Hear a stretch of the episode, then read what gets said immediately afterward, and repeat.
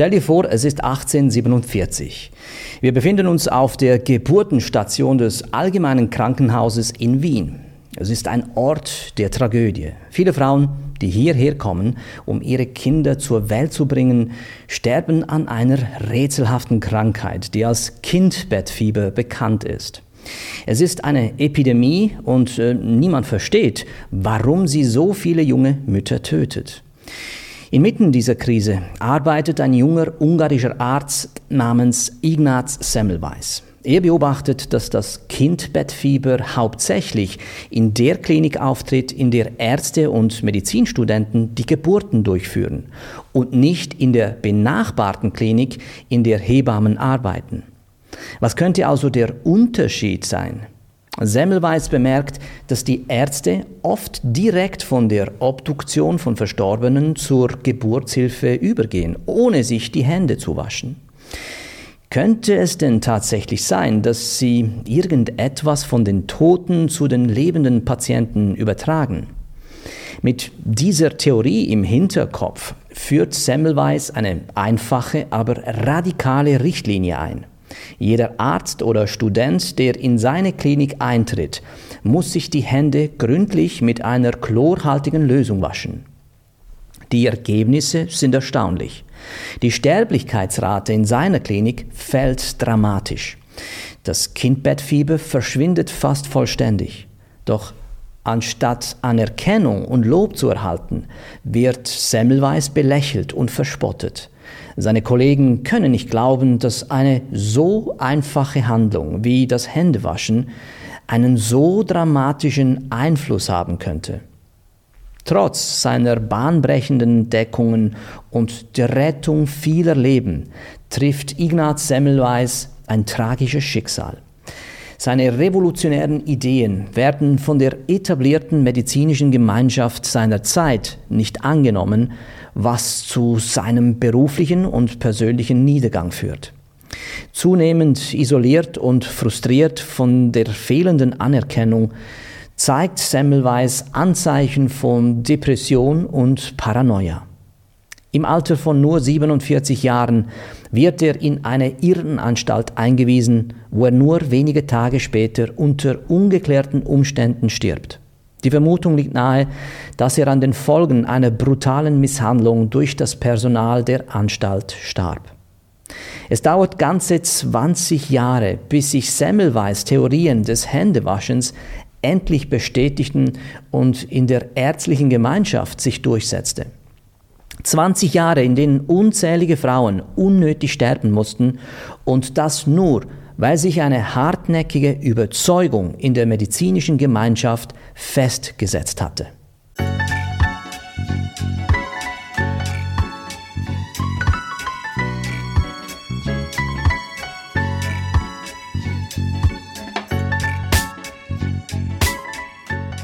Als ich diese Geschichte von Semmelweis einmal einem jungen Mann erzählte, schnaubte der mich etwas verächtlich mit den Worten an, ja, das war vor über 100 Jahren. Heute leben wir in einer anderen Zeit. Wir sind jetzt fortschrittlich. Nun, möglicherweise fehlte diesem jungen Mann die Lebenserfahrung oder aber die nötige Weitsicht, um zu verstehen, dass es im Leben universelle Wahrheiten gibt, die zeitlos und unveränderlich sind. Die Geschichte von Ignaz Semmelweis wirft nämlich nicht nur fundamentale Fragen über unser menschliches Wesen und unsere Gesellschaft auf, sondern Sie offenbart ein universelles Gesetz der menschlichen Natur, das uns zwei Seiten derselben Wahrheit präsentiert. Und die erste Seite dieser Wahrheit, die lautet, was du für wahr hältst, hängt davon ab, wie sehr du es für wahr halten willst. Denn je mehr etwas dir hilft, mit Ungewissheit umzugehen, desto niedriger ist die Hürde für dich, es für wahr zu halten. Überzeugungen sind oftmals emotionale Sicherheitsnetze, die uns davor schützen, in den unergründlichen Tiefen der menschlichen Existenz verloren zu gehen. Sie bieten einen Zufluchtsort für jene, die in einer unbeständigen und oftmals chaotischen Welt nach Halt und Klarheit suchen. Sie bieten Struktur inmitten der Unsicherheit, verleihen dem Leben Bedeutung und schaffen ein Gefühl der Zugehörigkeit.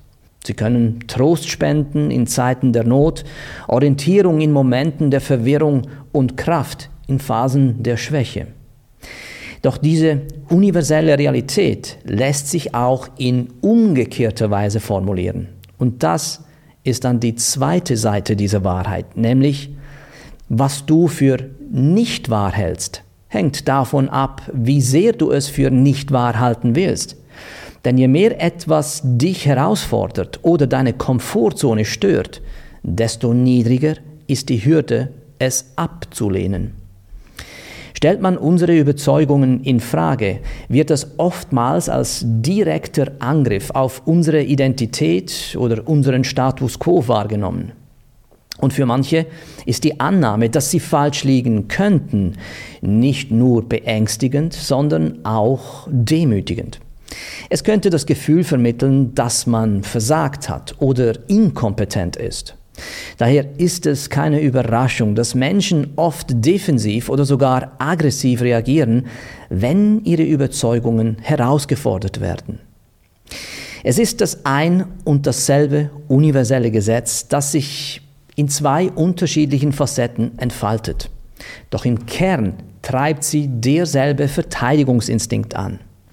Und dieser Verteidigungsreflex spiegelt unsere tiefsitzende menschliche Tendenz wider, unsere psychologische Integrität und unser emotionales Gleichgewicht um jeden Preis zu schützen. In der einen Wirkungsweise suchen wir nach Bestätigung und Klärung, indem wir uns an das klammern, was uns beruhigt und unseren Vorstellungen von der Wirklichkeit entspricht. In der anderen Wirkungsweise stoßen wir das zurück, was uns herausfordert und unsere vertrauten Überzeugungen in Frage stellt. Doch in beiden Fällen steuert, wie gesagt, derselbe Abwehrmechanismus unser Denken und unser Handeln. Es ist ein instinktives Streben nach innerer Stimmigkeit, das uns davor bewahrt, in ein Meer von Zweifeln und Widersprüchen zu versinken. Es zeigt, wie mächtig unser Bedürfnis nach innerem Frieden und Konsistenz ist, selbst wenn es bedeutet, dass wir manchmal der Realität den Rücken kehren. Und dabei beobachte ich oftmals zwei Tendenzen. Ich sehe einerseits Menschen, die zu vielen sehr wichtigen Themen sich ohne Meinungen oder Überzeugungen durchs Leben hindurchschleichen. Und das erscheint mir doch durchaus sehr problematisch zu sein. Andererseits jedoch begegne ich Menschen, die stets zu allem und zu jedem Thema eine unerschütterliche Meinung vertreten. Ja, diese Sorte, die erscheint mir persönlich weitaus besorgniserregender zu sein. Solche Leute sind oft so verankert in ihren Glaubenssätzen, dass sie resistent gegenüber jeglicher Information oder Sichtweise werden, die ihre eigene Meinung in Frage stellt. Und dabei sehen sie nicht nur ihre Meinungen bedroht, sondern vor allem ihr Ansehen, ihren Status und ihre Existenzberechtigung. In einer Welt, die so polarisiert und laut ist, in der jeder versucht, seine Stimme zu erheben, um gehört zu werden, ist die Fähigkeit zuzuhören und zu reflektieren sehr selten geworden. Je mehr für uns auf dem Spiel steht, umso mehr rückt auch die Frage in den Vordergrund, wie kann ich Recht behalten? Wer aber Recht haben will, der muss zwangsläufig viel reden. Wer verstehen will, muss zuhören. Und zuhören war schon immer viel anstrengender als sprechen. Was vielleicht erklärt, warum wir die meiste Zeit aneinander vorbeireden. In den meisten Fällen geht es nicht mehr um die Sache selbst, sondern um die Person. Das Bedürfnis, etwas wirklich verstehen zu wollen, wird zu einem Luxus, den sich nur noch die wenigsten leisten können. Es steht einfach zu viel auf dem Spiel für uns. Unser Ego, die Reputation, der Status, die Karriere, Macht oder Geld. Die Realität ist aber, dass die meisten von uns in Wirklichkeit keine Ahnung haben und darauf bauen wir unsere Überzeugungen auf.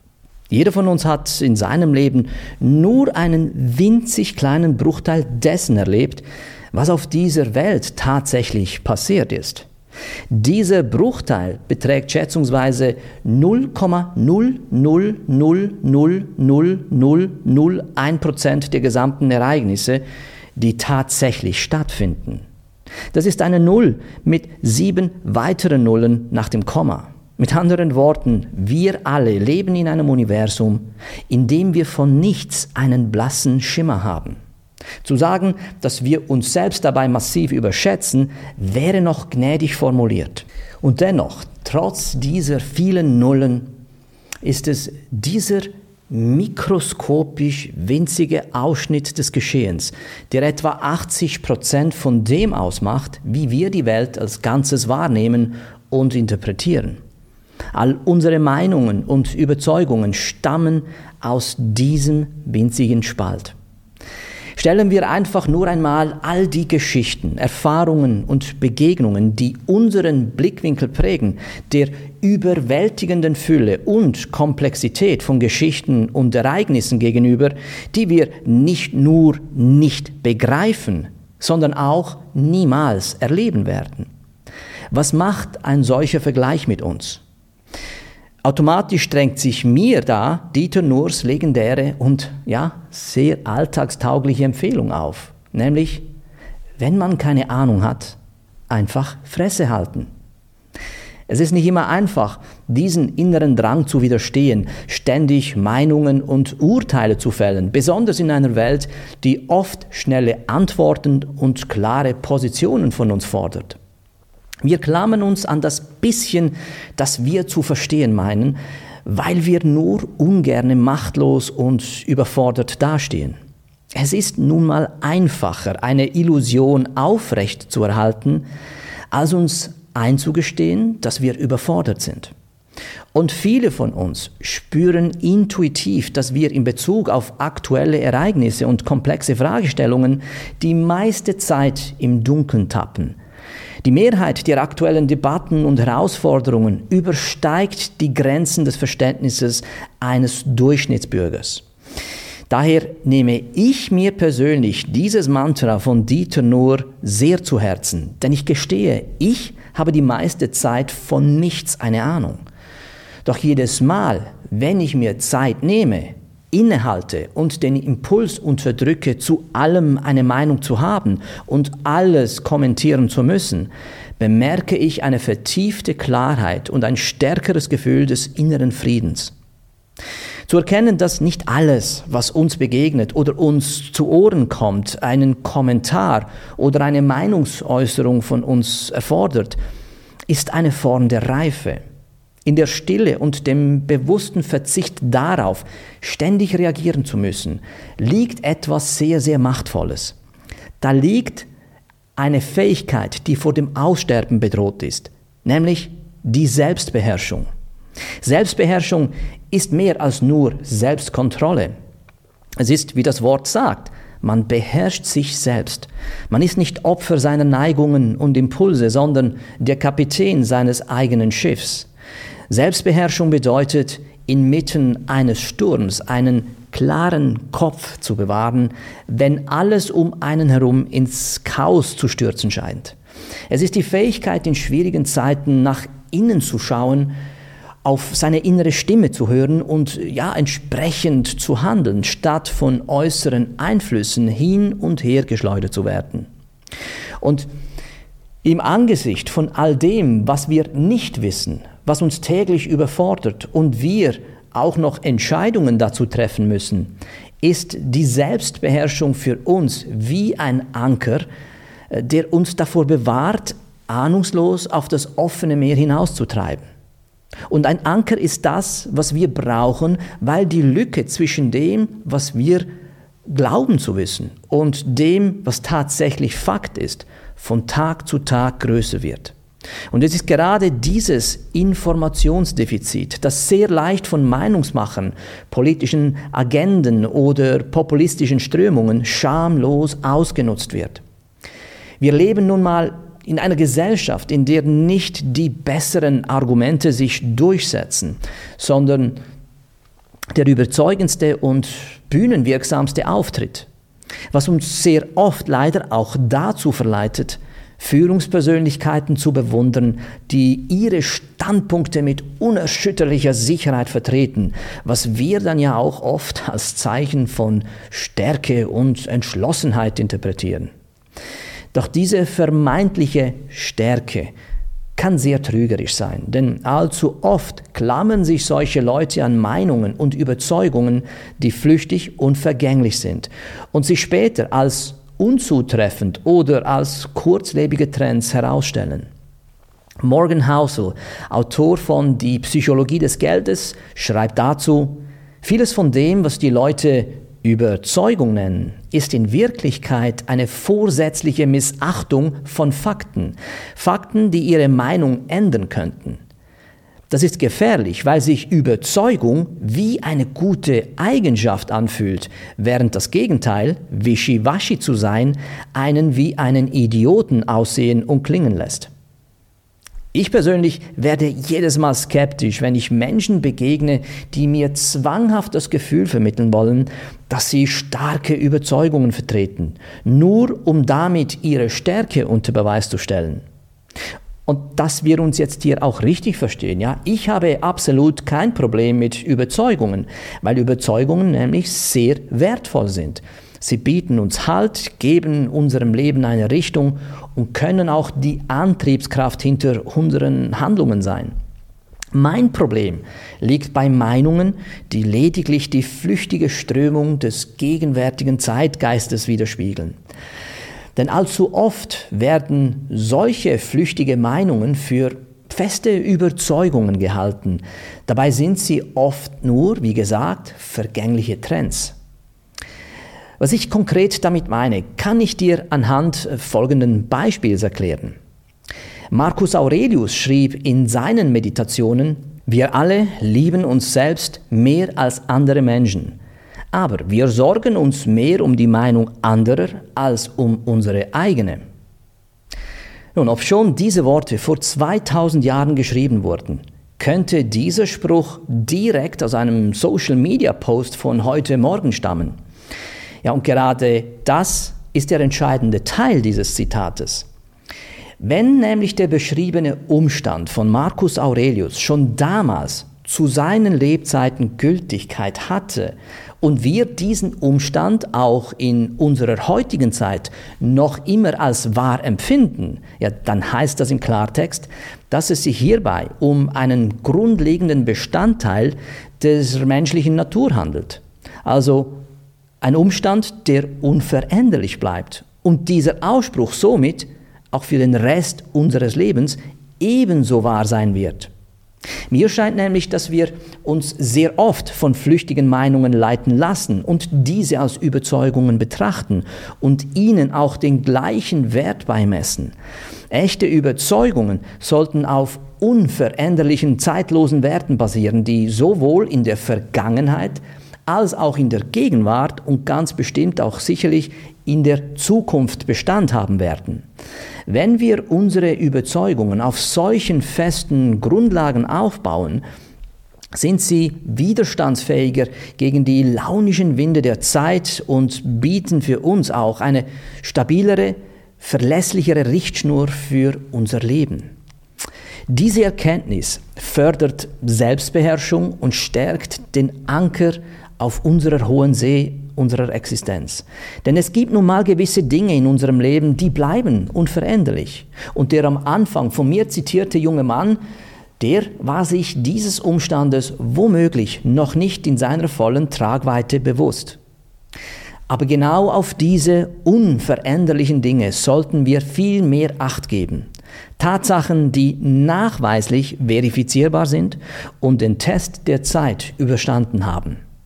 Ein altes chinesisches Sprichwort besagt, die Wurzeln der Vergangenheit zu verstehen, bedeutet in den Spiegel der Zukunft zu blicken. Dieses Sprichwort betont den Wert des Lernens aus der Vergangenheit, um sich auf die Zukunft vorbereiten zu können oder sie zumindest besser zu verstehen. Es erinnert uns, dass äh, Obwohl die Zukunft ungewiss ist, die Geschichte oft den Schlüssel oder Hinweise darauf bietet, äh, was kommen könnte. Und nur wenn man sich mit der Geschichte ernsthaft auseinandersetzt, bekommt man diese tiefe Wertschätzung für das, was sich nie ändert. Ein sehr gutes Beispiel hierfür ist die Finanzwelt. Ja, die größten Investoren unserer Gegenwart. Äh, Leute wie zum Beispiel Warren Buffett, Charlie Munger, äh, Ray Dalio haben ihren Erfolg genau dieser Erkenntnis zu verdanken. Ray Dalio, Milliardär und Gründer des größten Hedgefonds der Welt, hatte sich ja zur Aufgabe gemacht, genau diese Wurzeln der Vergangenheit zu verstehen um dann die Erkenntnisse der Geschichte in der Finanzwelt erfolgsbringend einzusetzen. Im Gegensatz zu den meisten Finanzanalysten rechnet Dalio nicht nur mit Zahlen. Er wendet auch einzigartige qualitative Methoden an, um aus der Vergangenheit zu lernen. Er liest nicht nur Standardwerke der Geschichte, sondern beispielsweise auch Zeitungen aus vergangenen Perioden wirtschaftlicher Notlagen, um die unsicheren Marktbedingungen von heute zu erhellen. Und durch die Anwendung von Lektionen aus der Finanzgeschichte, insbesondere aus äh, schuldengeplagten Epochen, war Ray Dalio einer der wenigen Analysten, die die Finanzkrise 2007 und 2008 vorhersahen. Und damit ermöglichte er seinem Fonds Bridgewater hohe Gewinne und Renditen zu erzielen, während andere Unternehmen in der Krise große, sehr große Verluste erlitten oder sogar pleite gingen. Und ich erwähne jetzt dieses Beispiel vor allem auch deswegen, weil gerade in der Finanzwelt es sehr, sehr ungewöhnlich ist, Informationen aus der Vergangenheit höher zu werten als die Ereignisse der Gegenwart. Ich selber habe viele Jahre für Investmentfirmen und Banken wie Morgan Stanley oder Brown Brothers Harriman gearbeitet und weiß aus eigener Erfahrung, dass eine solche Mentalität, dass ein solches Denken in dieser Branche alles andere als die Norm ist. Und das unterstreicht auch ein sehr eindrückliches Zitat des Harvard-Ökonomen John Kenneth Galbraith, der äh, diesen Kontrast mit seinen Worten eindeutig klar macht. Es gibt wohl nur wenige Bereiche menschlichen Strebens, in denen die Geschichte so wenig zählt wie in der Finanzwelt. Vergangene Erfahrungen, sofern sie überhaupt Teil des Gedächtnisses sind, werden als primitive Zuflucht derjenigen abgetan, die nicht die Einsicht haben, die unglaublichen Wunder der Gegenwart zu schätzen. Dieser Ausspruch kritisiert die Tendenz in der Finanzwelt, dass oft eine übermäßige Fixierung auf das Hier und Jetzt herrscht. Eine Tendenz, die von Menschen propagiert wird, die starke Meinungen vertreten und die aktuelle Geschehnisse als einzigartig oder revolutionär betrachten, dabei jedoch völlig außer Acht lassen, dass viele Muster und Zyklen sich einfach bloß nur wiederholen. Ray Dalio hat das erkannt er orientiert sich vor allem an den unveränderbaren Tatsachen der Vergangenheit und baut seine Überzeugungen auf dem Fundament der Geschichte auf. Er schreibt seinen außergewöhnlichen Erfolg gerade dieser Fähigkeit zu. Erkennen und verstehen, was unveränderlich bleibt und in Zyklen sich einfach nur wiederholt. Tja, auch genauso wie die Finanzwelt vergangene Erfahrungen als Oberflächlichkeiten abtun kann, können Menschen aus ganz unterschiedlichen Bereichen des Lebens auch äh, von der gegenwärtigen Mehrheitsmeinung oder dem populären Trend beeinflusst werden und dabei die Weisheit oder die Lehren vergangener Erfahrungen einfach übersehen. Der Reiz des Neuen und der Reiz des ja, brandaktuellen ist einfach zu verlockend, um nicht widerstehen zu können. Und ohne einen Anker treiben wir dann beim ersten Windstoß hinaus auf das offene Meer der Ahnungslosigkeit. Die Tatsache, dass unsere Identität vor allem aus einer Ansammlung von Überzeugungen besteht, die wir im Laufe unseres Lebens angenommen oder entwickelt haben, ja, diese Tatsache vereinfacht diese ganze Angelegenheit nicht unbedingt. Im Gegenteil, gerade weil unsere Identität so eng mit unseren Überzeugungen verbunden ist, fühlen wir uns sehr schnell bedroht oder angegriffen, wenn jemand diese Überzeugungen in Frage stellt.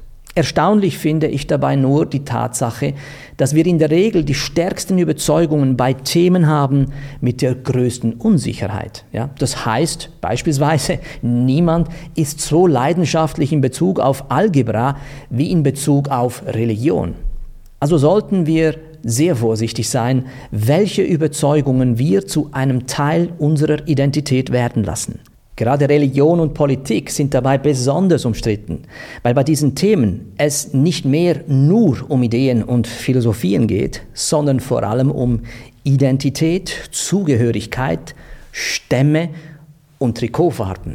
Und da hört für viele der Spaß auf. Die Hock, der Gründer der Visa-Kreditkartengesellschaft, der sagte dazu einmal, wir sind mit einer fast unendlichen Fähigkeit ausgestattet, Dinge zu glauben, weil sie für uns von Vorteil sind und nicht, weil sie auch nur im entferntesten mit der Wahrheit zu tun haben. Also, was lernen wir aus all dem? Wir lernen, dass menschliche Überzeugungen und Ignoranz tief in unserem Wesen verwurzelt sind und sich oft in konträren Weisen manifestieren. Jeder von uns erliegt zwischenzeitlich Phasen der Blindheit durch seine Ignoranz. Und ebenso jeder von uns steckt fest an den Fesseln seiner Überzeugungen. Es ist, wie Rosa Luxemburg einmal festhielt, wer sich nicht bewegt, spürt seine Fesseln nicht. Wer für sich einen gesunden Mittelweg gehen will, ja, der braucht dazu einen Anker, der ihn in den stürmischen Gewässern der Unwissenheit und der Starrheit stabilisiert. Wir alle sollten uns erlauben, unsere Ansichten zu hinterfragen, uns aber auch gleichzeitig der Kraft bewusst sein, die in einer fundierten Überzeugung liegen kann. Dieses Gleichgewicht zu finden und auch zu bewahren, ist vielleicht eine der größten Herausforderungen, denen wir uns in unserer Reise durch das Leben stellen müssen. So, und für mich war es das für heute wieder. Schön warst du dabei. Bis zum nächsten Mal. Alles Gute, bleib gesund und komm gut an.